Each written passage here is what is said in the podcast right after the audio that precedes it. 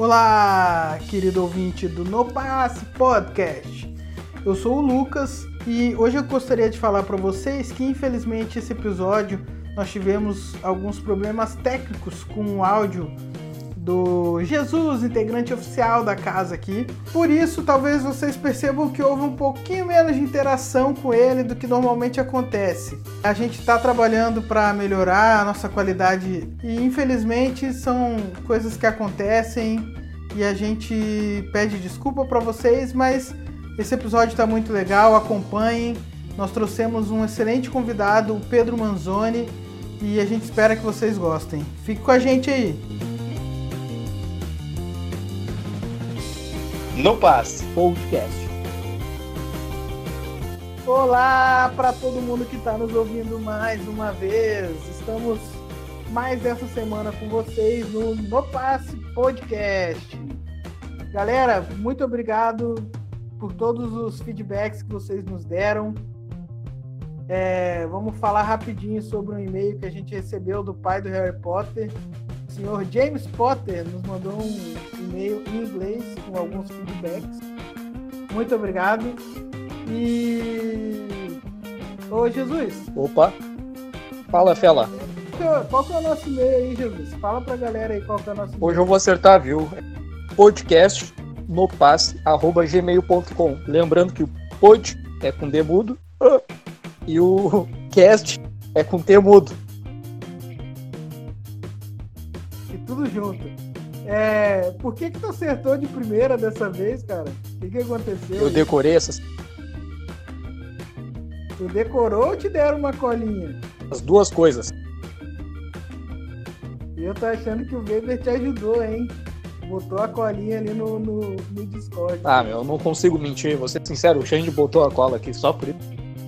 Foi aí, Xandinho? Ajudei, ajudei. Ajudou o cara agora. O que, que, que a gente vai botar na- no começo do podcast de engraçado? Boa pergunta. Mas a gente acha alguma coisa aí ao longo do. Daqui a pouco a mãe do Xande chama ele. Daqui a pouco a mãe de Xande chama aí. Boa, boa. Não, agora com o microfone novo não vai, não vai ter esse problema. ah, tá. Gurizada, é o seguinte, é, hoje nós vamos falar sobre o Diante Staff, a coleção que, foi lança... que vai ser lançada no dia 17 de julho, aparentemente. E, e trouxemos também um convidado muito especial para tirar algumas dúvidas sobre ser juiz no Magic the Gathering. Nosso convidado é conhecido como Pela. Se apresenta aí, Pela, pra gente. Fala teu nome completo, tua idade, que tu é meio velho, né? Vai que, sei lá, grupo de risco do CP, coronavírus. CPF, RG, PF. cartão de crédito. Tudo pra cometer estelionatário. Tudo bem, pessoal? Então, ah, eu sou o Pedro Manzoni. Eu queria só deixar claro que velho é uma questão de estado de espírito. Mas Isso aí, sim, vô. eu já eu já tenho algumas primaveras. Eu sou juiz há, ao, acho que posso dizer que há pouco tempo em relação ao tempo de jogo que eu tenho, porque eu conheci o Magic em 1994 e entre idas e vindas de 94 para cá eu venho me divertindo muito e tentando agregar como eu posso nesse jogo e nessa comunidade também. É isso aí. Então estamos com Cara. Pedro Manzoni, que também ajuda na organização do Bagual. Bagual Anthologies, aquele campeonato que a gente já trouxe um convidado aqui para falar. É, e tu- tu é o que organiza os juízes do campeonato, né, Pedro? Então, ah, na primeira edição, é importante deixar claro, não é que eu organizo os juízes. Na primeira edição, é, eu sou um juiz de nível 1 certas atribuições a gente só pode assumir depois de uma determinada experiência e de determinadas provações. Uh, organizar juízes é, já aconteceu, se eu não me engano, no Nacional Modern e o Nacional Pauper. O Judge Manager do evento era um juiz de nível 1. Aham. Só que ele era um juiz de nível 2. Ele desceu para o nível 1 por não ter feito a manutenção dos, dos pré-requisitos, se não me engano. Ou porque ele quis, não lembro. Mas ah, tu precisa ter uma certa experiência, né? O que, que acontece? Quem foi o Judge Manager uh, oficial do Bagual foi a Bruna, né? Só Bruna que como eu organizando é essa mesma, apelido carinhoso. Apelido carinhoso. Nossa community, nossa community consultant da Judge Academy hoje. A Bruna era a nossa líder, nossa representante regional de juízes de Magic e aí como o programa mudou, agora ela é consultora da nossa comunidade, é a nossa voz em relação às demandas e etc em relação à Judge Academy. Legal. Mas falando sobre o Bagual, a Bruna que foi o Judge Manager, só que uh, eu por querer essa experiência, eu participei do processo junto com ela, então a gente determinou quem seriam os scorekeepers, quem seriam os juízes de nível 2, os juízes de nível 1, quem seriam os líderes de times e equipes, né? Ah, a gente tinha uma ideia de que o torneio, de que o evento em si seria de uma maneira, a gente conversou um pouco, eu, Aurélio e o Rafa, a gente percebeu que poderia fazer algo maior, né? E que bom que a gente conseguiu fazer algo melhor e maior. A equipe era muito boa, a gente tinha juízes de nível 2 muito experientes, né? E tinha bons juízes de nível 1 também. Né? Eu não fui o único juiz de nível 1. Os nossos scorekeepers também uh, eram muito bons. A gente estava conversando, eu, o Aurélio e o Rafa, a respeito de como seria em 2020 e infelizmente nós fomos interrompidos por Covid-19. É, ah, é, o Covid veio atrapalhando muita coisa aí no mundo em real life, né? Em real life. Mas, mas eu acho que o futuro nos reserva coisas boas, meu querido Pedro Manzoni. Ô, ô Xandinho, é, Oi. Saiu a coleção Jumpstart. E aí? Saiu. Saiu o spoiler, Exatamente, né? Saiu o spoiler. E aí, Xandinho? Eu, eu te faço essa pergunta assim, meio tristonho, porque te confesso que foi uma decepção para mim. Mas essa, essa edição aí, o, a galera nem sabia que ela ia sair. Eu só fui saber que, é, que ia sair Jumpstart uma semana antes de. Tipo, um, dia antes de começar mas, os spoilers. Então, hype, tipo, era uma edição que eu. Eu concordo contigo, ninguém sabia, cara, mais ninguém estava era... esperando. Mas quando a gente viu que ia ter, pô, 500 reprint, velho, como assim? Não foi reprintado muita coisa boa ficou de fora. O que que tu achou da coleção? Pois é. De maneira geral. Cara, eu achei uma coleção bem criativa, assim, né? Então, uh, tem duas análises, né? Uma pro Pauper e outra para outros formatos.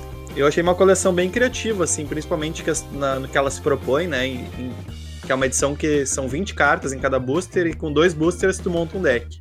Eu achei as cartas novas bem criativas, só que realmente, né, pro Pauper não tem nada de muito impactante fora os terrenos, que eu achei os terrenos bem fortes pro Pauper. É claro que eu já conversei com o nosso convidado Pela e ele é, é contrário, né? Ele acha que as, os lands não são tão bons assim. Mas os lands, na minha opinião, são bons pro formato e tirando os lands, não teve nada de muito impactante, né? Teve alguns reprints ruins, digamos assim. Então não foi uma edição tão boa assim para o nosso querido formato. Mas para outros formatos, até que a edição achei bem divertida. Ô, Jesusinho, aquele Oi. que anda sobre as águas do Magic the Gathering. É. O que, que tu achou, cara, do nosso querido Jumpstart? Cara, uh, eu tô me sentindo meio traído. Sabe aquela sensação? Parece que tu levou a tua irmã no baile. Eu te entendo. Parece que tu foi com a tua irmã no baile, sabe? Aquela sensação. Cara, é. Eu concordo ali com o Pela. Terrenos são bons, tão fortes. Não, então tu não e concorda eu... com o Pela. O Pela acha que é horrível. Depois ele vai falar, mas ele acha que ele é horrível. Não, eu, eu não diria horrível. Eu... Com o Xandinho. Não, mas eu não acho que os terrenos são ótimos. Acho que são bo boas adições. Vai, vai possibilitar. Então tu não concorda com tá, ninguém. Então não concordo com ninguém. Porque. Porque assim, ô, ô Jesus, peraí. Eu, eu e o Lucas a gente acha que é bom. Bom, bom, bom. bom, bom de ver jogo. Realmente, realmente bom. jogar. Tá. É. O Pela ele acha que é ruim. Se tu acha que é mais ou menos, então tu, tu, tu tenho, não concordo com ninguém. Tu, tu, sabes, tu sabes que eu tô com aquela, aquela mesma mania que tu nos vídeos, sabe? Mudar a opinião muito rápido. Ah, eu acho que o Galvani é ruim. Não, que é bom, vou deixar. Então, tipo.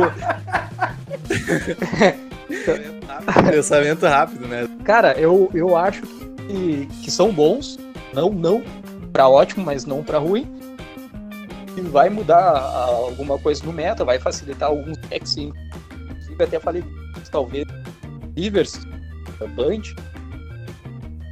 Eu acho que é isso, cara. A coleção geral decepcionou bastante pro Pauper. Falando em Pauper, o...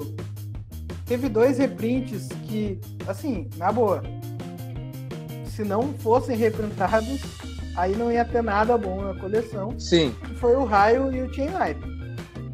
Foi, foi o que de reprint bom do Pauper foi o que teve. De carta nova tem as lentes agora que eu acredito que no, no deck de Fractus elas vão rodar lindamente. E saiu uma carta também, se não me engano, é um mago, três manas, duas genéricas, uma azul, e volta um artefato. Que talvez Sim. saia alguma coisa. É, isso é bem ok Olha mesmo. alguma coisa interessante. Isso é interessantezinho. É. É Archeomender o nome da, da carta. É uma criatura humana wizard. É, é que é, ela, ela é uma carta 2 barra 3, né? Então ela tem um corpo legal. A gente vê bem pelo. Vou falar que nem o Jesus. É, pelo core é bom, mas não é ótimo. É, é bom, mas não é ótimo. E assim, ela tem uma habilidade, cara, que, que tem valor, assim, né? Tu voltar um, um artefato para tem seu valor também, né? É, a gente tem aquele artefato Icor Wellspring, que ele entra no campo de batalha e compra uma carta. Ele vai pro cemitério e tu compra uma carta. Com ela na mesa, tu puxa ele de volta e tu compra mais duas, tá ligado? Então, sei lá, acho que dá para fazer alguma coisa interessante. Nosso querido Pela, nosso convidado, ele tá escrevendo aqui no chat, mas eu vou dar voz aí o que ele tá falando. Ele tá falando que esse bicho azul não deve jogar. E ele perguntou aqui: onde vocês acham que ele jogaria? Fala aí, Pela, fala aí, Pela. Abra o mic aí. Não quero interromper vocês. Não, tem problema, pode interromper. Tá. Não, mas pessoal, é que a minha questão é assim, ó, é o mesmo princípio desses terrenos aí que o Jesus ficou em cima do muro, claramente não se posicionou. Esses terrenos são ruins e eu vou explicar porque eu, Pedro, penso que são ruins. Quais são os melhores decks que vocês veem jogando num campeonato? É óbvio que se a gente quiser se divertir, a gente não vai considerar esse debate, mas Falando num campeonato, Alexandre, tu que joga ligas no mall e etc. Quais são os decks que Então, eu não tenho jogado muita liga, mas eu sei os melhores decks. É Tron, o R-Scred, o Bedelver, Tomp, Boros também, Boros Monarca, Boros Blue. Acho que é mais ou menos por aí, esses aí. Esses, né? Boros, esses 6, 7. Elfos. Tirando isso, então assim, tirando o Tron, todo mundo aí é monocolor ou tem duas Sim. cores, né? Qual deck tem três? Não, então, tem vários. Eu, o Fractus, vou te dizer um que é bem simples. O Fractus, o Fractus tem duas. Não, E tem o Boros, três. às Tem três. O, Fra- o Fractus dele é Naia porque ele usa bichos vermelhos. É, tá indo um bicho que dá o Provoke e tá indo um que quando tu dá o tap, tu causa dano direto ali, quando tu não tem carta na mão. Que é excelente contra Tron. né? Mas aí a gente tem os quatro terrenos que reciclam e buscam básicos. Tem os terrenos aqueles que entram virado e ganham um ponto de vida, né? E tudo isso daí reduz a velocidade do Fractus um pouco e de alguns outros. O Boros até consegue usar a terceira cor, porque eu sei que ele usa Iba. o Juca Bog. ah, Como é que é o nome daquela carta que é um branco e um Castigate. preto olha a mão e exila um? Castigate. Isso. Tem essa carta também que o, que o Boros agora tá virando meio que um Mardu para poder acessar. Tem aquela outra carta que, se eu não me engano, exila criaturas do cemitério ou traz de volta. Rip in the. Graves. Tem o Okiba, né? O ninja preto, aquele também. E Não, mas assim, ó, ô, ô Pela, no Fractus, cara, é, é só em tu poder tirar.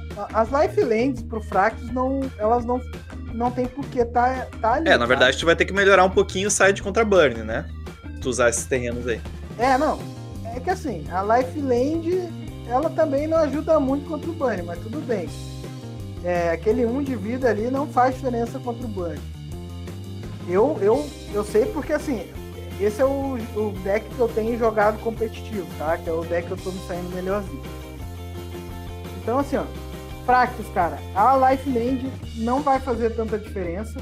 E quando a Life Land faz diferença, talvez eu ter a possibilidade de chamar a cor vermelha com um terreno que está entrando tapado seja melhor para mim. Com certeza. Em, em, determinados aspectos do jogo. Então, por que, que eu acho que ela, por que, que eu acho que ela vai jogar? Tu vai substituir as lifelands, tá? Então, normalmente vai duas ou três lifelands, tu vai substituir elas. E talvez tu tire uma das Ash Barrens ou duas e coloque essas, essas esses lands também, porque a ideia é que tu tenha acesso às três cores do deck. Talvez até uma quarta cor aí, que Ei. é um projeto que eu tenho em mente. Até compartilhei com, com Jesus sobre isso. Não, um outro deck que eu acho que vai, vai, vai, vai usar os terrenos é o Auras, porque o Auras ele é GW, né, no main deck. Então tu pode usar o verde tranquilamente, que ele vai ser um terreno GW no main. Só que o Auras, ele utiliza Electricker, ele utiliza Dispel, ele utiliza Gorilla Xamã, Flaring Pain, que são cartas vermelhas e azuis. Então esses terrenos aí vão ajudar bastante.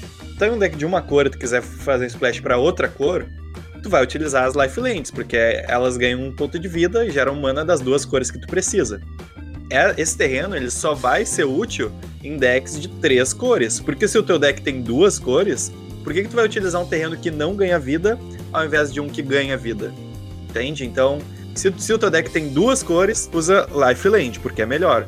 Mas se o teu deck tem três cores, ou como no caso do Auras, que tem muitas cartas de sideboard de outras cores, tu vai utilizar o terreno que pode gerar mana de qualquer cor, porque tu, na, na maioria das vezes tu vai escolher a cor padrão, né? Vamos supor o Auras, tu vai escolher o branco. Vamos supor o Fractus, tu vai escolher o branco. Claro que tu vai usar o terreno verde e tu vai escolher a cor branca, então vai ser o terreno verde e branco.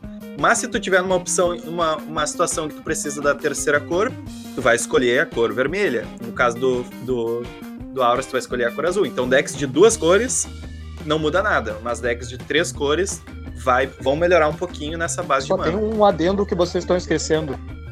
É, uh, por exemplo, assim, Boggles é, tem a win condition daquela carta preta que tira ponto de vida do, do oponente, tu ganha vida, correto? Então, e o deck ele funciona como se fosse um Voltron, correto? É, faz ali um Megazord ali, um Super Bogon, pode bater com o cara, pode bater no cara com a Silhana, que tem evasão, com trampo, que tem evasão.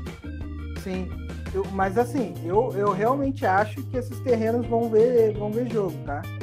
Não, alguns decks vão usar sim. O que, o que me animou nessa coleção inteira, velho, foi essas lentes. É. Porque abre possibilidade de, um te, de uma terceira cor, né? Para facilitar a terceira cor para muitos decks que são hoje de duas cores. E talvez surjam aí decks novos, né? Igual quando o Astrolábio entrou no formato. Eu não estou comparando as lentes com os Astrolábios, tá? O Astrolábio era muito bom, era muito bom. Agora, o Astrolábio entrou no formato e apareceram decks novos. Então talvez essas lentes ajudem a, aparecer decks novos. Saudades Astrolabe. E o Pela, por que, que tu acha que é ruim, Pela? Fala aí pra gente. Vem, vô. Eu não acredito que, que esses terrenos vão fazer tanta diferença pelo fato de que existem já alguns terrenos. Tem um argumento que o Alexandre falou, que tu vai ter sempre uh, duas cores, né? O que, que eu penso? O Ash Barrens parece superior porque o terreno vai entrar em pé. Né? Tu vai tutorar um terreno básico e ele vai entrar em pé na cor que tu quer. Agora, aquele terreno só vai gerar uma cor, e é a cor do splash, né? Então pode ser que tu precise realmente de uma segunda cor. Vou até me retratar. Não é que eles são ruins, eu acredito que eles não vão jogar tanto assim, porque não são tão bons quanto parecem. Acho que de repente possam ser úteis, mas nos decks que já existem eu acredito que não vão jogar num grande número, numa grande quantidade os decks que já existem, eu também acho que eles não. Eu acho que, to... na verdade, eu acho que todos os decks que já existem que utilizam três cores vão vai usar. Todos, eu acho. É, eu, eu acho que o Fractus, né, que é o que eu tenho mais know-how. É, eu não sei se esse Mardu, esse Mardu, que é o Boros com Special pro preto, talvez utilize. Mas, mas não sei assim o quão bom é, né? Eu- Ainda mais agora com, que- com aquele artefato de três manas que tu dá draw e gera mana de qualquer cor. Eu acho que o único que eu não sei se vai jogar é justamente o Boros, esse Mardu, né? Porque esse deck, ele, esse 1 de vida faz bastante diferença, ainda mais que tu tem bastante forma de voltar terrenos pra mão com o Core Skyfisher, com as Balsilands. Então eu não sei pra esse deck não, mas eu acho que pros decks agros, A Life Land é é, melhor. eu acho que os decks agros como Auras e o Fractus, eu acho que sim.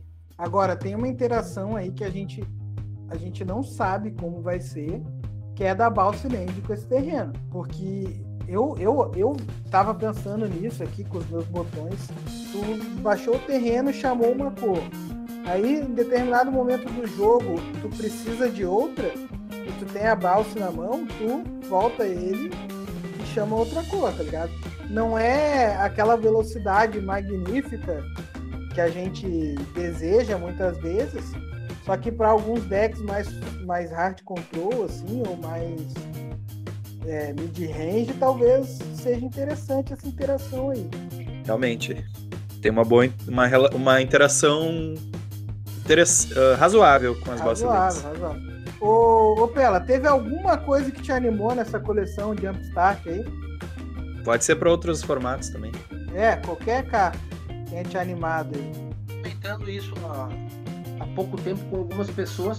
Pro nosso bom e velho Commander tem muita coisa divertida, tem muito reprint legal, né?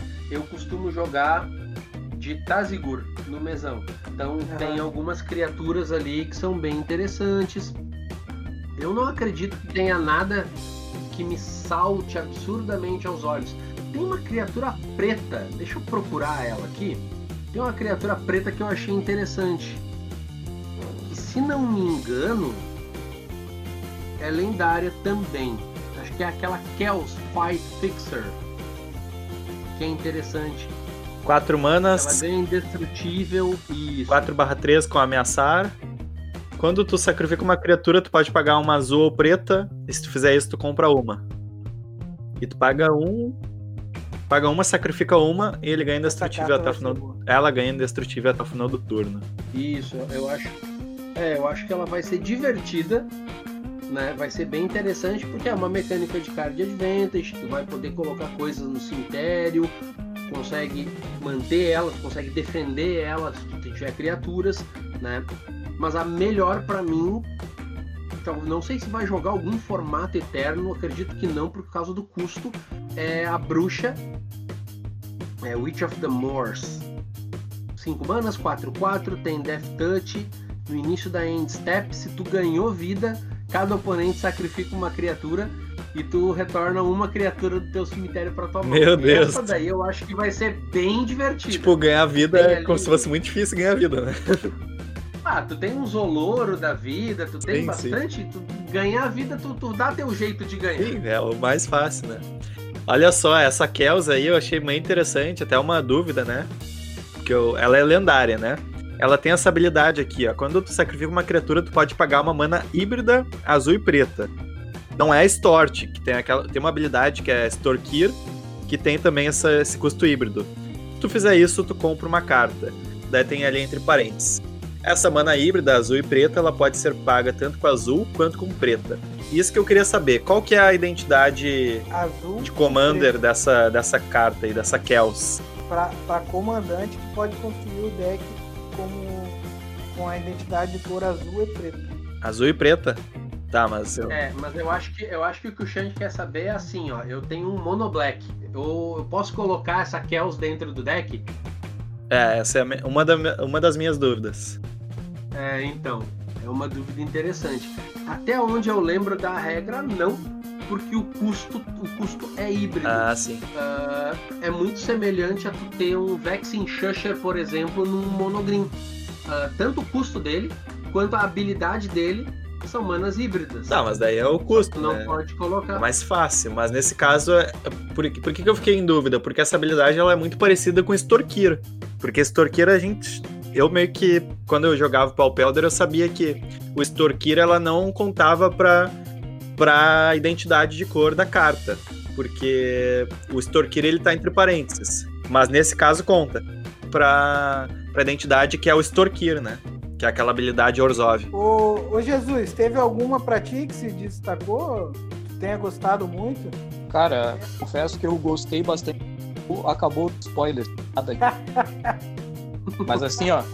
Não gostou da coleção. Não, é, é que nem o Pela falou assim, pra Commander é divertido, cara. Boa, boa.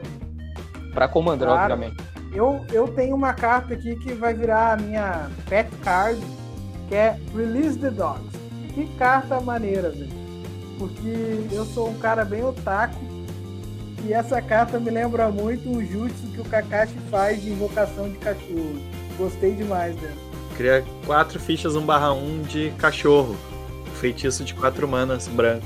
E a arte dela tá demais também, o flavor tá maneiro. Bem legal. Então, muito boa essa cartinha aqui, vou colecionarei. É, eu gostei do elfo aqui, o Allosaur Shepherd. Uma mana verde, 1/1, não pode ser anulado. E as mágicas verdes que tu controlam não podem ser anuladas. Então ele é muito bom no Elfos Legacy, né? Que daí tu faz um Natural Order não precisa nem se preocupar muito com of Will. É claro que o cara pode dar uma removal no teu bicho e depois anular. Mas ele também tem uma habilidade que é 6 manas. E até o final do turno, cada elfo que tu controla tem, que tu tem base, po- poder e resistência 5/5 base. E vira um dinossauro em adição aos seus outros tipos de carta. Achei bem interessante pro Elfos do Legacy. Muito boa essa carta aí pra proteger os Natural Order de Força Fuel. Dagoberto que vai gostar aí Muito bom. do, do Allosaur Shepherd. Se tiver ouvido aí, um salve. Salve pro Dagoberto. Ô, ô, ô, gurizada, seguinte. Falamos de Jumpstart, mas a gente não pode deixar os nossos queridos ouvintes e mudar de assunto antes da gente comentar a falha das nossas previsões. E com 500 reprints a gente não conseguiu acertar nenhuma carta que ia ser reprintada. Só uma correção 450. 450 reprints. É, Jesus, tem alguma coisa a falar sobre esse nosso fracasso? Cara, acontece, né, pô? Sabe agora na Double Masters, hein? Gente bacana. É, vamos ver. Ô, Xandinho, e tu, cara?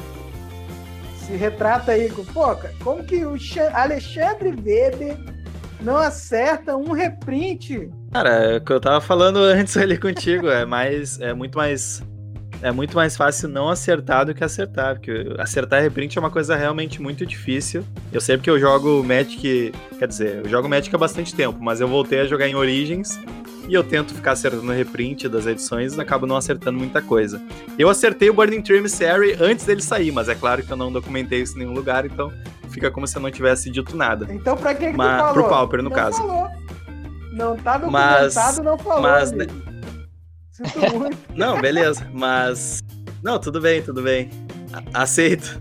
Mas. eh, nesse caso a gente contou, né, sobre algumas cartas que poderiam ver. Downgrade. poderiam receber uns downshifts. E é uma coisa bem difícil, né? Até a gente foi bem ousado nas cartas que a gente falou. E eu acho que é isso. Não tem, não tem muito muito o que falar. Eu acho que é normal, assim, errar os, os chutes de uma. Tanto de downshifts como reprints, é bem normal, assim, errar. A, a menos que esteja muito na Ah, cara, isso sabe? é desculpinha de produtor de conteúdo que não quer falar. Gurizada, erramos, erramos, fomos mal, não acertamos nenhum. Desculpa, gente, nós vamos melhorar. Ô, É, a gente falou. A próxima a gente Ô, acerta mano, todas. A é, gente falou com o coração, não com o cérebro. exatamente. Ô, Manzoni, tu que é o cara que escutou todos os nossos episódios até agora, tu ficou decepcionado em a gente errar todas as cartas?